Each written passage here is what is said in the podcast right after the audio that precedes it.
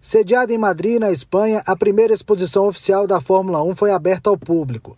Criada para contar os 73 anos da categoria, a exposição conta com seis salas, cada uma com uma experiência diferente.